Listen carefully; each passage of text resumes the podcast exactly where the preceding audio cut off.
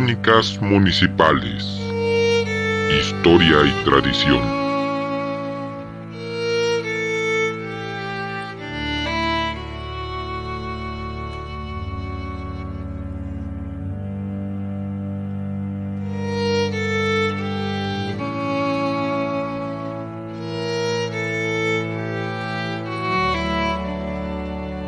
Crónicas Municipales. ¿Qué tal amigos de Utopía Radio TV, amigos de Radio Tecamac, Tecalpuli Tecamac?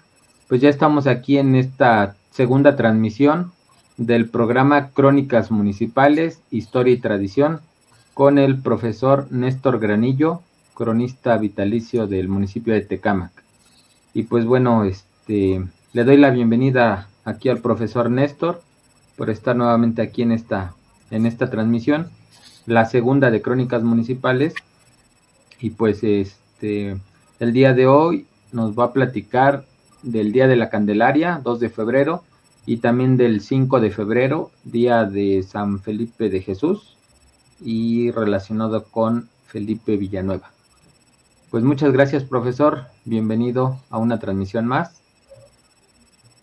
Hola, muy buenas tardes, querido público, queridos oyentes, queridos amigos. Me da mucho, mucho, mucho gusto estar con ustedes. Eh, pues el primer, la primera semana del mes de febrero, pero como ustedes ven, hay acontecimientos importantes para Tecama, para México, para nuestras tradiciones, nuestras costumbres. Y pues muchas gracias estar nuevamente con ustedes. Muchas gracias, profesor. Pues vamos a, empezar el día de hoy, como les comentaba, vamos a hablar del día 2 de febrero, Día de la Candelaria, eh, y también del 5 de febrero. Vamos a tener dos bloques para platicar. Los invito a que nos envíen por aquí sus preguntas, comentarios, saludos y todo lo que deseen. Vamos a estar leyendo todo, todo lo que nos manden. Y pues bueno, si le parece, profesor, vamos a empezar con, con el primer bloque eh, sobre el 2 de febrero, Día de la Candelaria.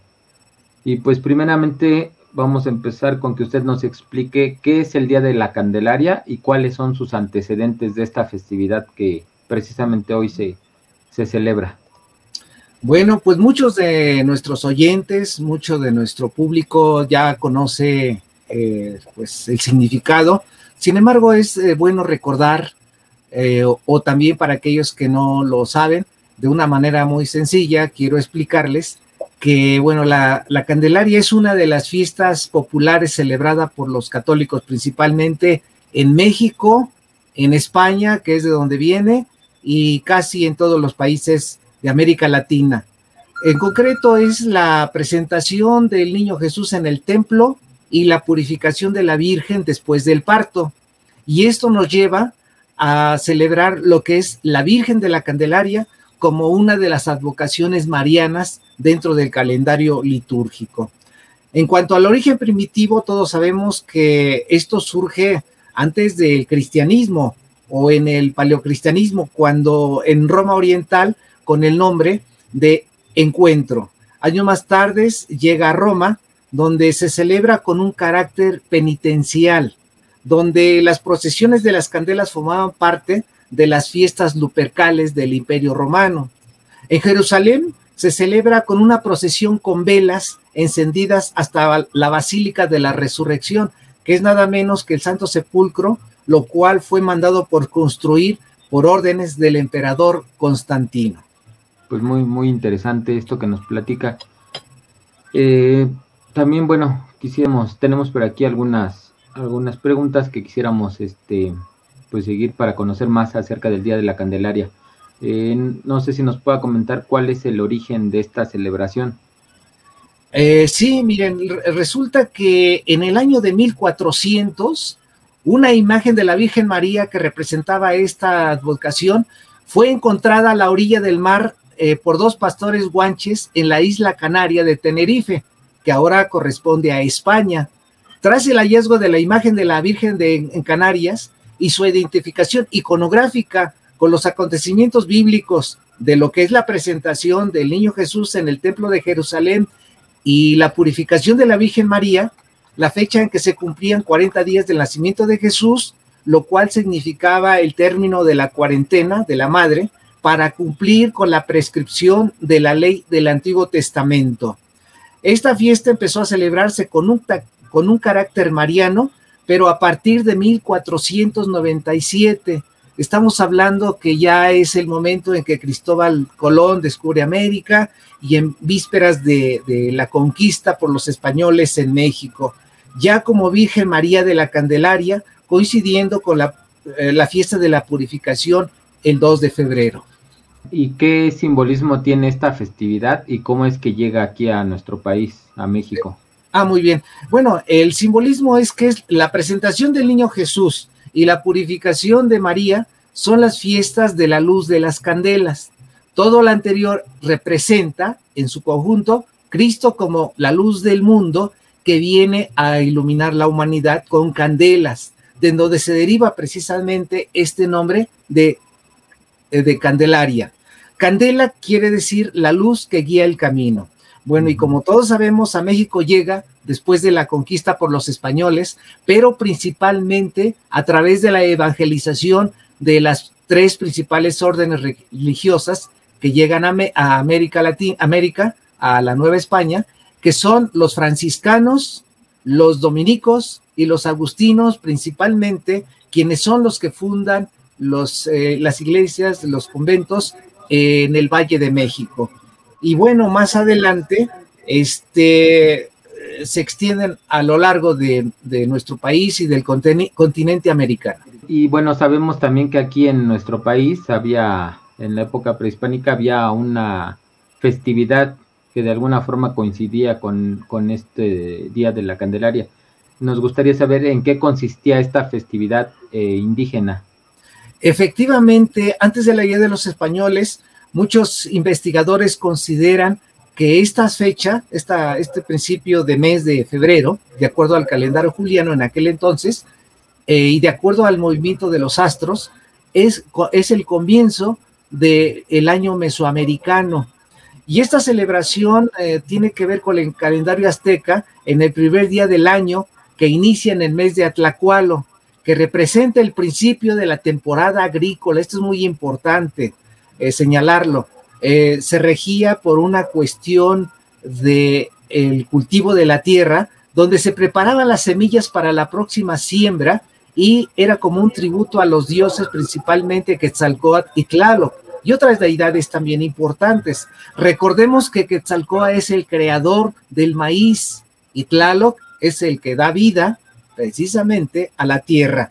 De esta manera, los misioneros católicos analizaban cuál era la festividad más importante en cada uno de los pueblos y de esa manera sustituían tanto al, nombre de sus deidades como al rito a celebrar. En el caso concreto en Tecama le correspondió al pueblo de Ozumbilla o este que al principio se llamaba Santa María Aztacalco, y ellos eh, ahí es donde tuvieron esa oportunidad de eh, instituir la celebración que ahora estamos eh, festejando. Y ahora, ¿cómo es que se hace, que se sincretiza la tradición esta de celebrar la Candelaria con la festividad indígena? Ah, muy bien. Como les, les, estaba yo comentando, en los centros ceremoniales se llevaba mazorca a manera de tributo y una bendición para los preparativos de la próxima siembra y así cumplir con el ciclo agrícola. También llevaban el maíz procesado, es decir, en forma de alimento. Esto estoy hablando ya de los tamales y del atole como una ofrenda a estas deidades, pero también una forma de comunión y de compartir con sus semejantes. Toda vez que el maíz, incluso en la actualidad, en la actualidad para México sigue, siendo la base de nuestra alimentación. Imagínense desde aquella época. Por eso es que los tamales siempre estuvieron presentes en las ofrendas de nuestras deidades, porque todo está hecho de maíz, la semilla que los dioses utilizaron para crear al hombre.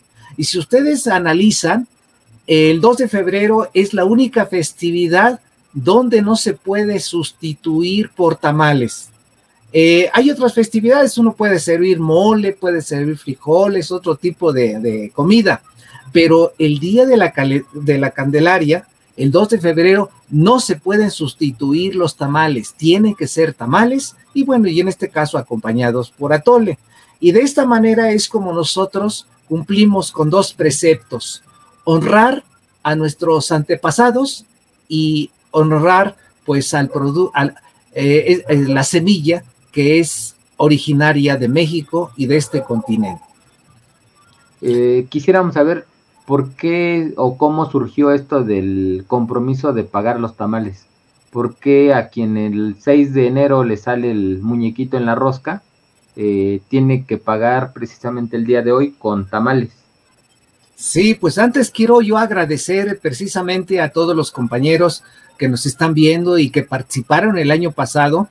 Efectivamente, los 12 pueblos, incluso también hicimos una muestra gastronómica en el mes de mayo anterior, este, pero desgraciadamente la pandemia ya no nos dejó continuar. Pero quiero extender un agradecimiento muy fraterno a todos los compañeros que nos apoyaron en, aquella, en aquel entonces, a todos los que nos están viendo. Y bueno, también para abreviar, efectivamente, miren, lo más importante es que también es otra explicación, lástima que no nos dio tiempo, pero me hubiera gustado explicar lo que es la epifanía, lo que es los Santos Reyes y precisamente el significado de la rosca. Pero como todos sabemos, pues, es un pan grandote, dulce, que va adornado de higo, naranja y membrillo, y en donde en su interior se esconde una figurita que representa al niño Jesús. Y bueno, esta es una forma de comprometer al que se encuentre eh, esta figura como padrino para que el día de hoy, o sea, 2 de febrero, pues participe eh, proponiendo,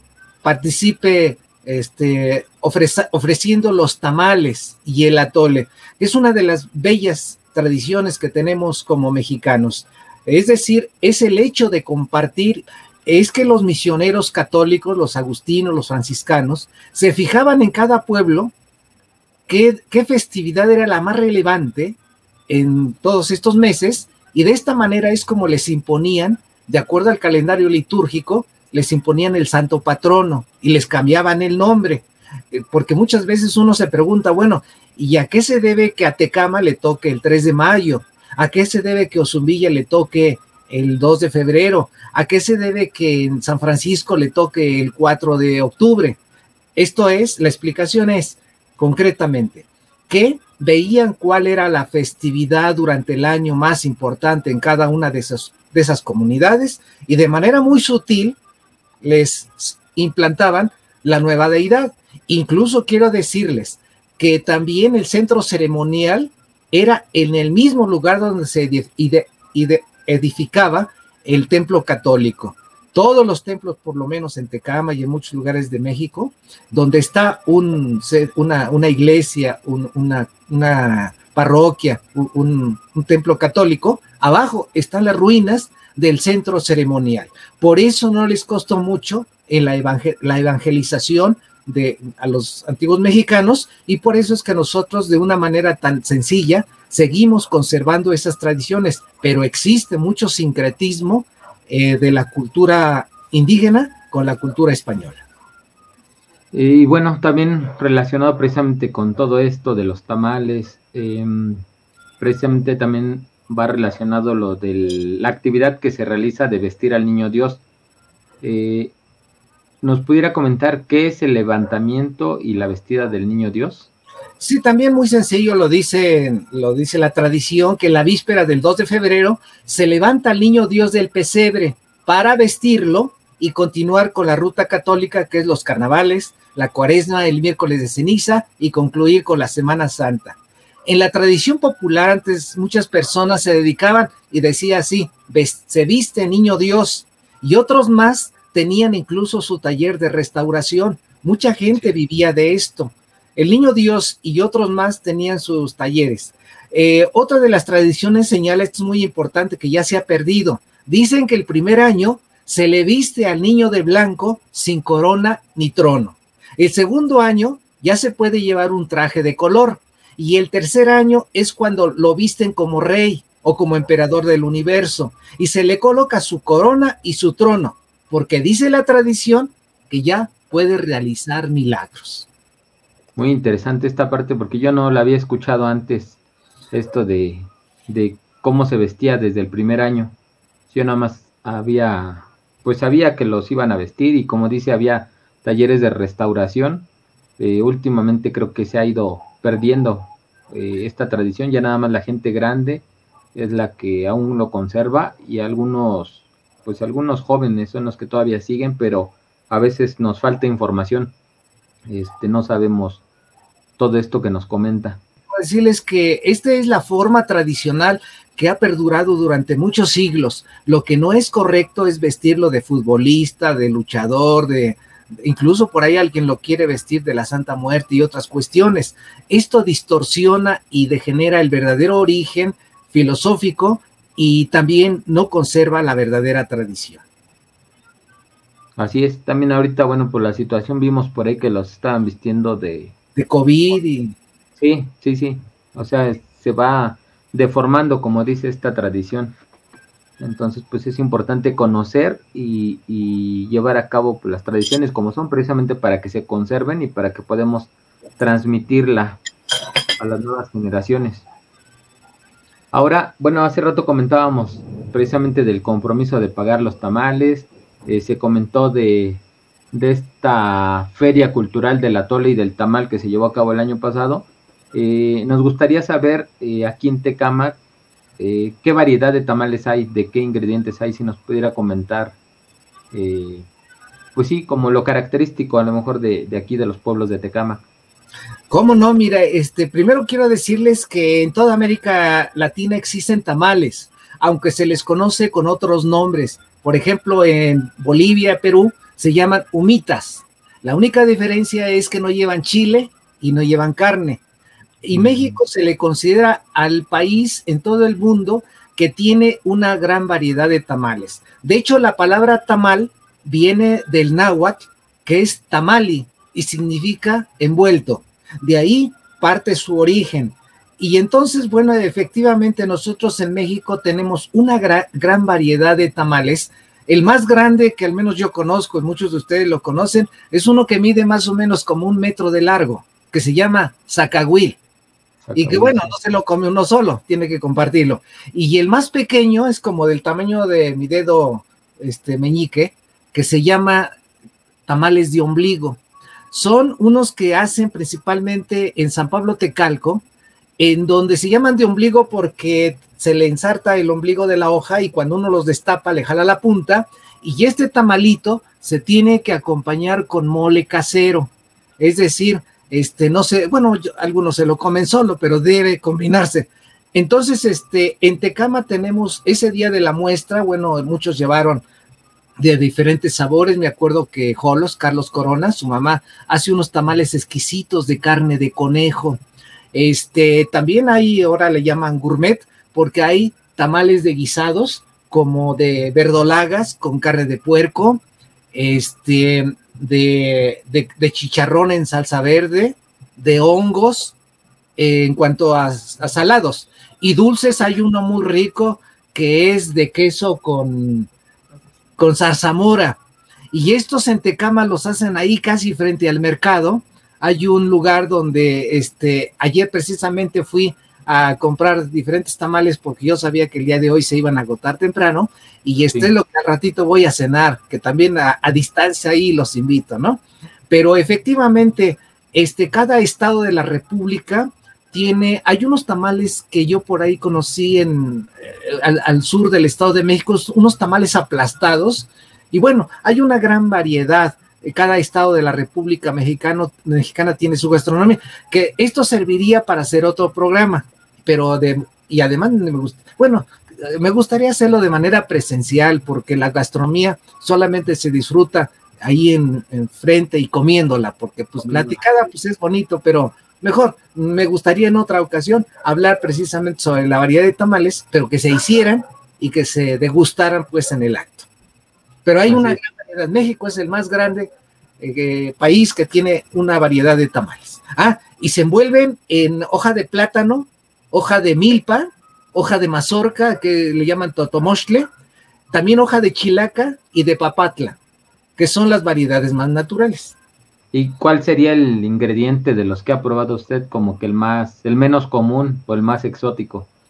Eh, bueno, el zacahuil, porque pues no es de, de, esta región, es de la Huasteca y lleva variedad, una variedad de carnes, lleva de cerdo, de res, de carne de puerco. Y la verdad es que el que más me gusta eh, por sencillo, pero muy rico, es el tamal de ombligo, porque lleva una capa de frijol y lleva una capa de maíz. Una capa de frijol, una capa de maíz. Y cuando se combina con el mole, le da un sabor diferente. Además, por su misma pequeñez, le da esa, esa calidad. La verdad, bueno, los demás pues los he probado, y, pero lo, respeto su forma de hacerlos. Los de guisados son interesantes, pero por su forma muy, bueno, al menos para mí, ¿verdad? Y además sí. teniéndolo cerca. Sí, tuvimos la oportunidad de probar ese tamal de ombligo en la una muestra gastronómica que se hizo precisamente hace dos años, creo que en Ojo de Agua, y posteriormente aquí en, en, en lo que se realizó del tamal y el atole aquí en Tecamac Centro. Bastante nos gustaron estos de ombligo.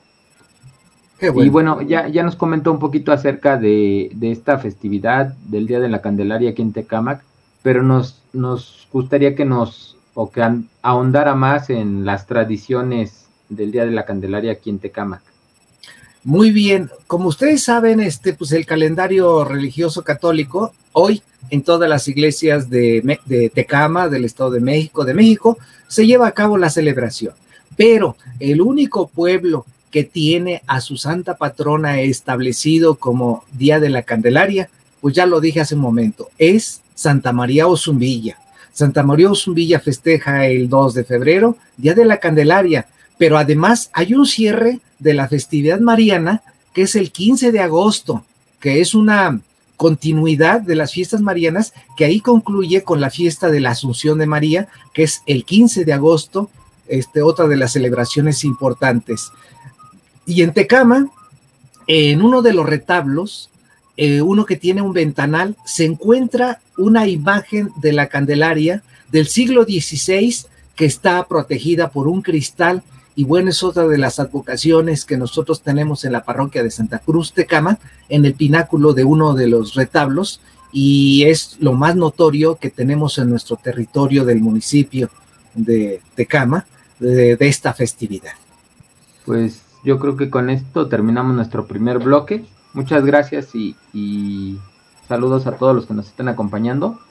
Vamos a ¿Gusta agregar algo más, profesor, acerca del día 2 de febrero, Día de la Candelaria? Eh, no, eh, digo, es que, es que la, el tema de los tamales es muy interesante porque, como les digo, nos gustaría otro día que sea un tema este, particular, un tema especial, un programa especial más bien, porque la verdad este, hay una gran variedad, pero como les digo, nos gustaría que fuera presencial para poderlos degustar, pero riquísimos. Y saludos a todos, muchas gracias por estarnos escuchando. Así es. Pues agradecemos a todos. Vamos a pasar ahorita con una, pues un pequeño spot de patrocinadores y regresamos con la, el segundo bloque que vamos a hablar del día de San Felipe de Jesús y de Felipe Villanueva. Regresamos en unos segunditos. Eh, mientras escríbanos, compartan para que más gente conozca acerca de el siguiente tema. Regresamos. El punto Cafelería y Foro Cultural. El punto tiene distintos significados. Un punto de reunión, punto y seguido, un punto en el mapa. De la forma que quieras verlo, el punto Cafelería y Foro Cultural es un lugar para ti. Un espacio entre café y libros, entre amigos, entre ella y tú. Ven a disfrutar riquísimos burritos, sincronizadas o un sándwich acompañados con café 100% mexicano y con buena música. El Punto, Cafelería y Foro Cultural en calle Soledad, número 11, Tecamac Centro. Teléfono y WhatsApp 5613 11 38 95. Encuéntranos en Facebook, arroba el punto cafelería. Te esperamos.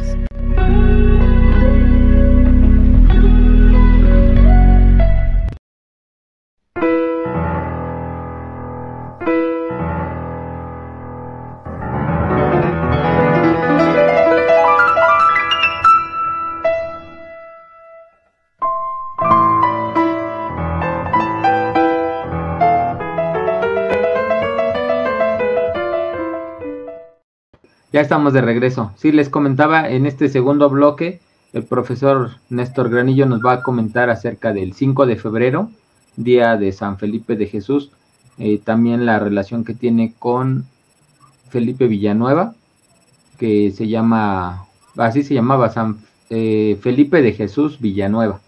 Entonces, pues en este momento nos va a platicar acerca de, de estos dos temas que están relacionados. Y pues vamos a empezar con eh, preguntarle por qué es tan importante hablar de este personaje en la tradición y la cultura mexicana, refiriéndonos a San Felipe de Jesús. Claro que sí, mira, qué, qué buena pregunta, muy interesante, porque quiero decirles que es importante hablar de él por dos cuestiones. Una, porque el 5 de febrero, como ya lo acabas de decir, es el aniversario de Felipe Nueva y tiene que ver con él. Pero primero, pues este personaje, Felipe de Jesús, fue el primer promártir mexicano religioso de la Orden de los Franciscanos en Manila. Y al venir a ordenarse a México, naufragó su barco y llegó a, Japón donde lo mataron. Murió a nombre pronunciando las palabras de Jesús. Por eso es importante hablar de él porque es el primer mártir mexicano.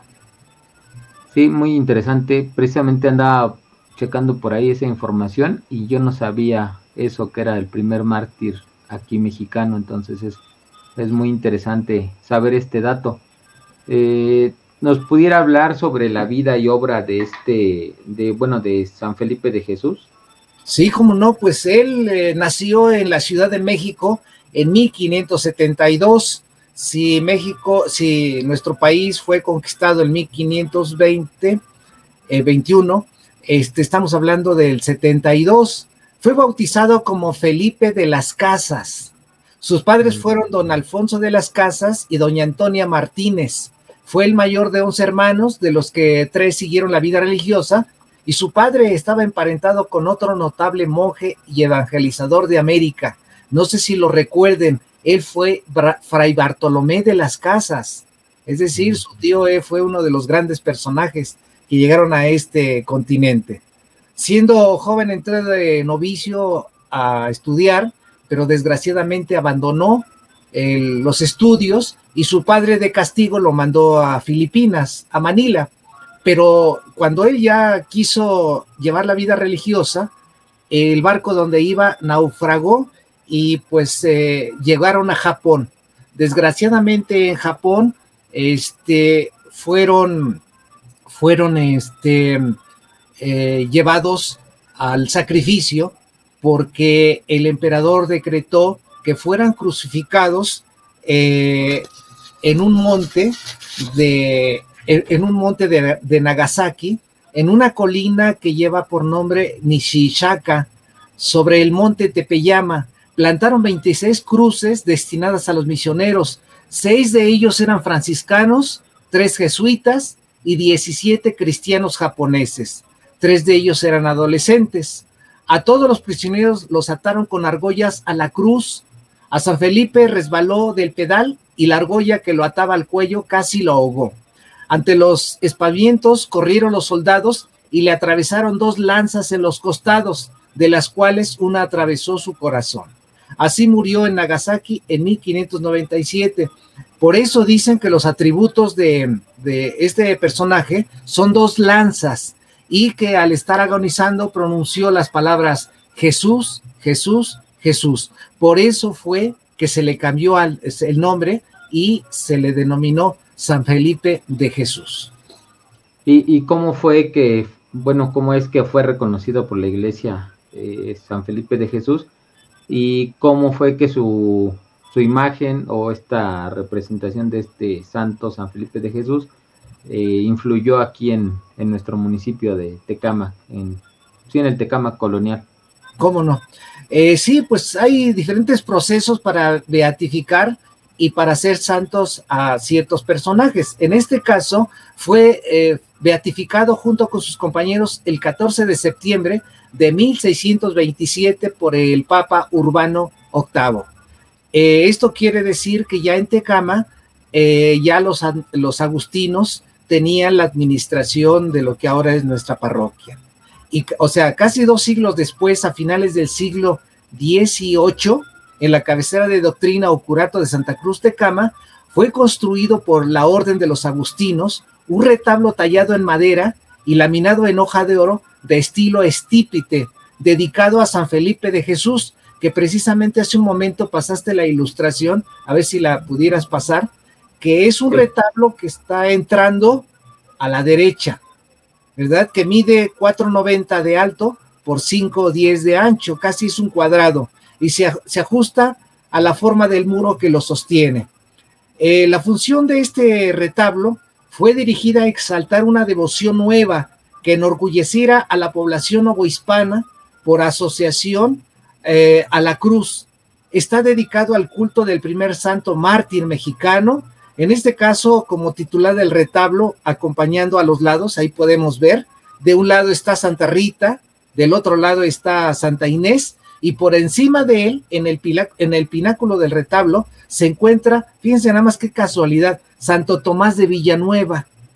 Es decir, ahí tenemos, juntamos a, San Felipe, a Felipe de Jesús con un apellido Villanueva. No tuvo nada que ver con su, familia, pero me llama la atención que arriba de él está Santo Tomás de Villanueva.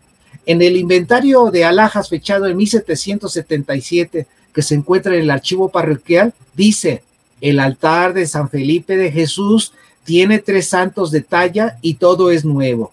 Las esculturas están talladas y policromadas. Es una, es una de las joyas que nosotros tenemos en nuestra parroquia de Santa Cruz de Cama, que es bueno este, hacer mención de este santo, que bueno, sin quererlo, está eh, consignado, está este, formando parte de lo que es el arte sacro en este monumento histórico.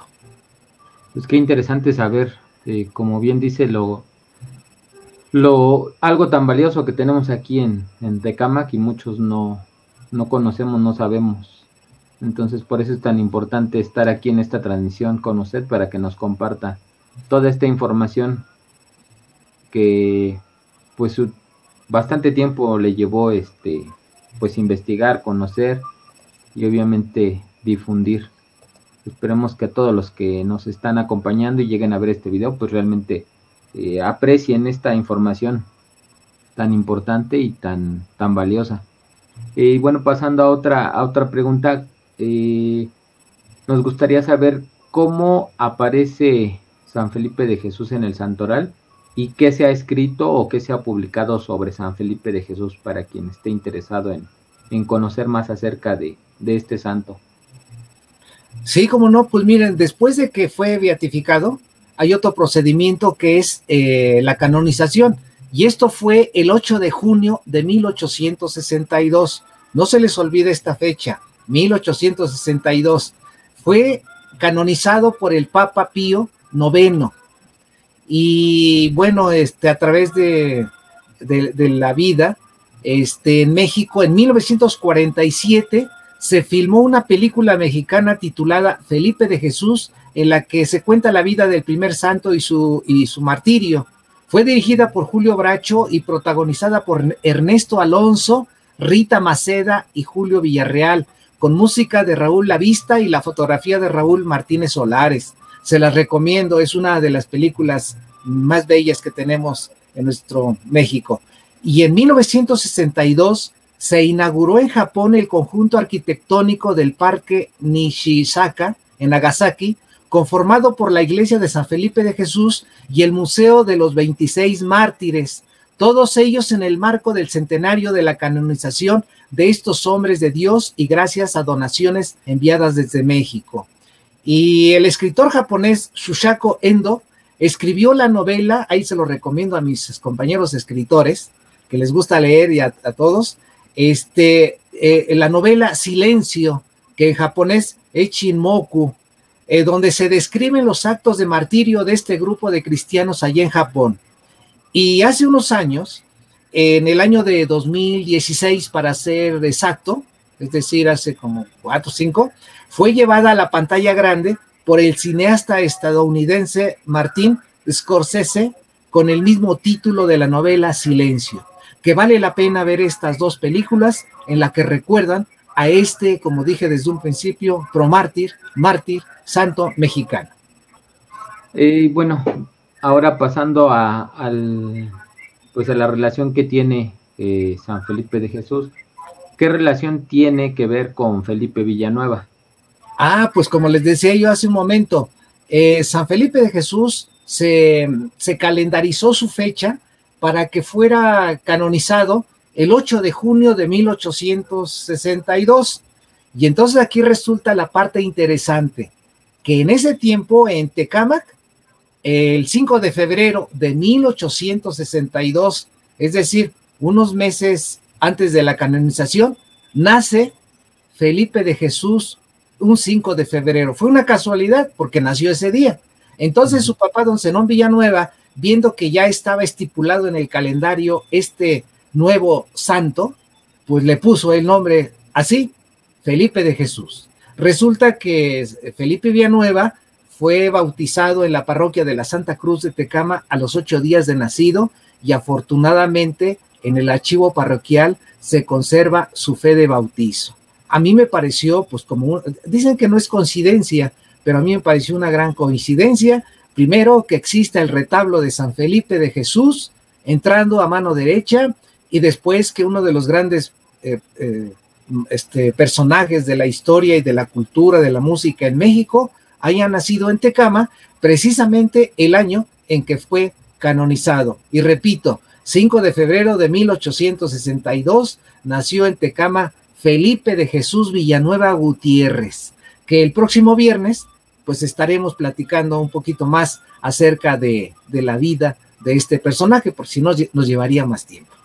Y bueno, también hablando de San Felipe de Jesús, nos gustaría saber de, pues, en qué ciudad o en qué poblaciones eh, está este santo como patrono, o de qué grupo de religioso se pudiera decir, dónde es patrono San Felipe de Jesús. ¿Cómo no? Este San Felipe de Jesús durante su vida mostró un interés por la artesanía de la plata. Por eso fue beatificado, cuando fue beatificado el gremio de los plateros, lo, nombró su patrono. Un saludo a nuestros amigos de San Pedro Atzompa, que en un buen tiempo y todavía por ahí les este, fueron, son artesanos de la plata, y bueno, es su santo patrono. Eh, la Iglesia Católica en México lo considera patrono de la Ciudad de México y de su arzobispado. Eh, sus atributos son dos lanzas, y en Tecama eh, bueno, en, muchos lugares de México, en muchos lugares de la provincia, existen capillas, iglesias, catedrales dedicadas a San Felipe de Jesús. En el territorio de Tecama detecté que existe una capilla filial de la parroquia de Santa Cruz Tecama que lleva el nombre de San Felipe de Jesús y el día de hoy está de fiesta. ¿Y qué, cuál es esa capilla?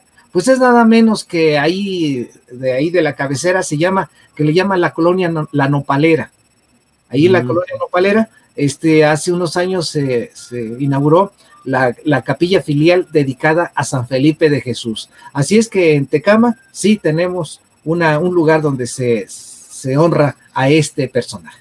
Como ustedes ven, este, yo lo que quiero comentarles antes de que termine es que me gusta vincular los acontecimientos a nivel estatal, a nivel nacional o a nivel mundial que tienen que ver con, con Tecama. De hecho, la labor de un cronista es precisamente acercar la macrohistoria con la microhistoria. Y de una vez aprovecho para decirles a nuestro amable público que a mí me gustaría que nos sugirieran qué les gustaría que el cronista les platicara, porque, bueno, de, de antemano quiero decirles que un cronista debe estar preparado para que pueda hablar de todos los temas relacionados con su municipio. Otro día les podemos hablar sobre botánica, sobre zoología, sobre geografía, hidrología, etcétera. Pero que ustedes nos vayan indicando y ustedes que tienen eh, muy cerca a, Enrique y que mucha gente lo conoce, pues sugiérale para que yo pueda ir normando y pueda yo ir diciéndoles algunos temas de interés eh, general. Pero sobre todo ahorita estoy enfocado a revelarles lo que nunca se ha dicho acerca de la historia de Tecama vinculado con la historia nacional. Por mi parte es todo y pues adelante. Agradecemos a todos los que nos acompañaron. Les recuerdo que estamos transmitiendo los días martes a las 6 de la tarde a través de Utopía Radio TV, a través de Radio Tecamac, ambas, ambas plataformas en Facebook.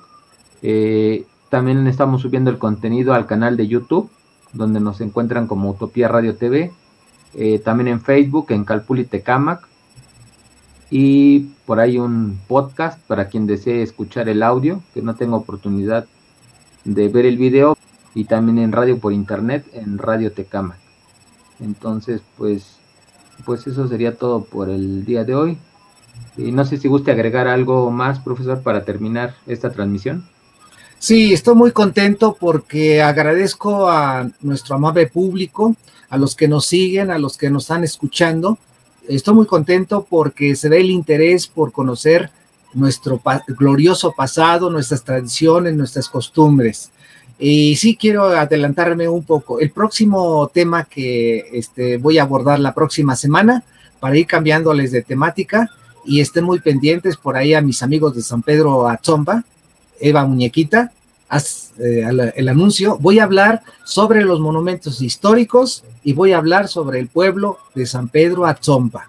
Lo voy a poner como ejemplo. Así es que les pido a, principalmente a Eva Muñequita, a, su organización cultural, a sus compañeros, que hagan la convocatoria porque pues voy a platicar, voy a hablar de ustedes. Así es que estén muy pendientes y muchas gracias por estarnos escuchando. Mi reconocimiento a ti, Enrique, por esta gran labor que estás haciendo de la difusión de la cultura, de la historia, de las tradiciones, y parece ser que ahora sí nos ajustamos a tiempo.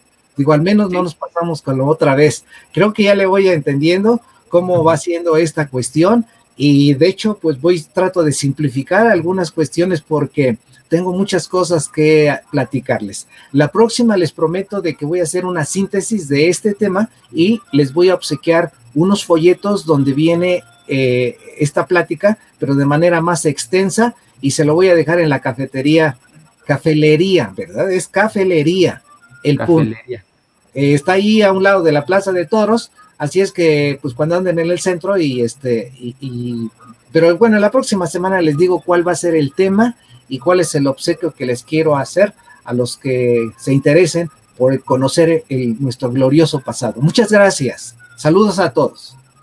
Así es, muchas gracias a todos. Gracias por acompañarnos, por estarnos viendo, por compartir. Y bueno, también agradecerle, profesor, eh, los, eh, los, el facsímil que nos regaló. Ya vinieron varias personas aquí a, a, pedir el suyo. Les aviso a todos los que estaban interesados en que ya los tenemos aquí en el, en el punto. Vinieron ya, ya algunas personas, obviamente por separado. Y a los que quedan pendientes, pues aquí Aquí los tenemos, mire. Ya es lo que nos dio la semana pasada el profesor. Entonces, a quien desee, pues por aquí lo puede, lo puede pasar a traer al punto. Tiene el códice Sholok. Tiene una información bastante interesante. Entonces, pues por aquí pueden contactarnos y pasar por él aquí al punto en Tecamac Centro. Y vamos a estar al pendiente entonces de, de lo que nos escriban. Pues muchas gracias, gracias profesor. Nos estaremos viendo el próximo martes a las 6 de la tarde para otra transmisión más de Crónicas Municipales. Buenas noches. Tómense un atolito, un cafecito y unos tamalitos. Que pasen bonita noche, todos. Gracias. Nos vemos en la próxima. La próxima. Utopía Radio TV. Transformando, tu realidad.